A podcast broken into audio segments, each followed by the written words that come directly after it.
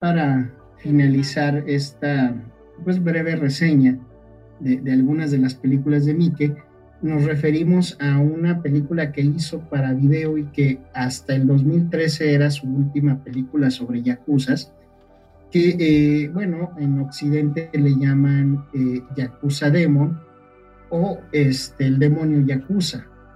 Básicamente, esta es una película mucho más íntima, mucho más minimalista, hecha en un presupuesto todavía menor seguramente a, a Full Metal Yakuza, y que es una película básicamente de drama, más que de otra cosa, que es donde nos muestra precisamente Mickey, eh, más enraizado en la, en la realidad, eh, lo que es ser un yakuza, ¿no? Es decir, esto que hacíamos, ser un desclasado, ser un cero, ¿no? Este, la película nos cuenta precisamente cómo eh, un grupo de tres yakuzas, son una organización en sí misma, y estos tres yakuzas pues tienen a su Oyabun, a su jefe, y es prácticamente una hermandad, ¿no? Uno de ellos comete un error, ¿sí? Y esto lo enemista precisamente o, declara la guerra con eh, organizaciones mucho más grandes que, que la de ellos. Y entonces toda la película trata precisamente de la tragedia que implica eh, ser yakuza, de tener este código de ética tan rígido. Algo que, no eh, mencionamos es que uno de los actores que puede entenderse como eh, actor de cine de yakuza, no exclusivamente, pero que es muy conocido en Japón, es precisamente Riki Takeuchi que aparece en varias de las películas de Mike, pero aparece en Fudo y aparece como protagonista en, en esta última película, en Yakuza Demo. Él junto a otro personaje eh, también muy importante en el cine de video japonés, Shoai Kawa, son los protagonistas de la trilogía de Doralai.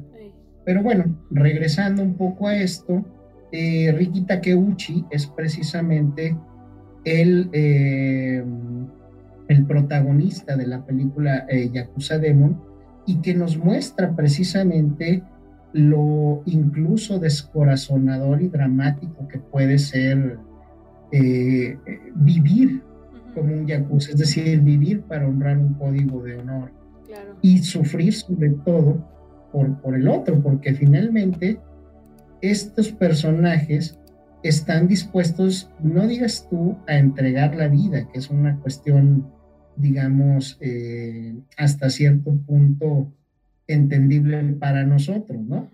Son capaces de ir 15, 12, 20 años a la cárcel, vivir en la cárcel con todo lo que eso implica, para que su jefe o su yabún o el hermano superior no tenga que sufrirlo. Obviamente cuando regresan a la libertad, bueno, pues tienen un trato, digamos, especial, pero bueno, aquí hay que imaginarse, ¿no? O sea, ir a la, a la cárcel 12 años o 13 o 20 sin delatar a alguien, simplemente por un código de honor, pues es, es una cosa que en, Occidente nos resulta difícil, difícil, hasta de imaginar, ¿no?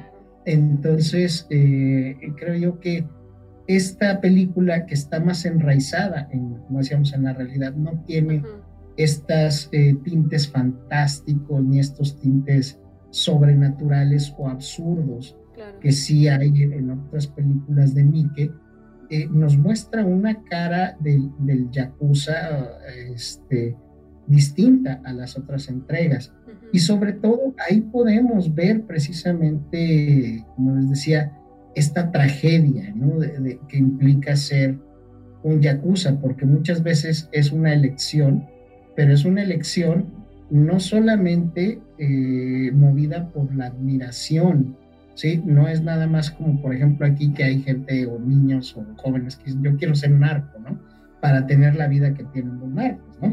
Sino allá muchas veces la idea de ser un yakuza es precisamente porque son parias sociales y son eh, orillados por, la, por el rechazo de la propia sociedad a convertirse en eso. No quiere decir que no tengan culpa, pero las vidas, como nos muestra eh, Takashi Miike, pueden ser muy, muy dramáticas, ¿no? Muy, muy este, difíciles. En esta última película, Yakuza Demon, vamos a tener planos medios con ángulos picados y frontales, planos medios largos con ángulos frontales y primer planos con ángulos frontales. Me llama la atención esta última película por lo siguiente.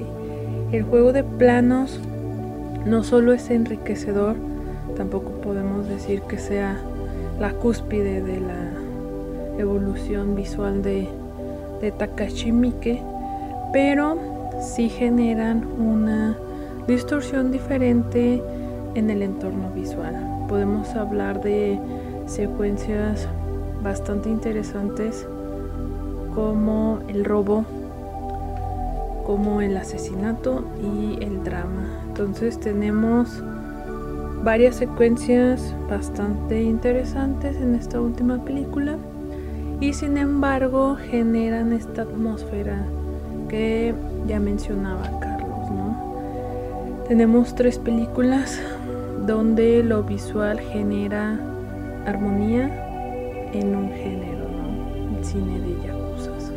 Pues sí, ya nada más falta terminar hasta que mencionaste lo versátil que es Takashi, que bueno, yo desde el punto visual me, me quedo con lo siguiente, ¿no? O sea, es tan...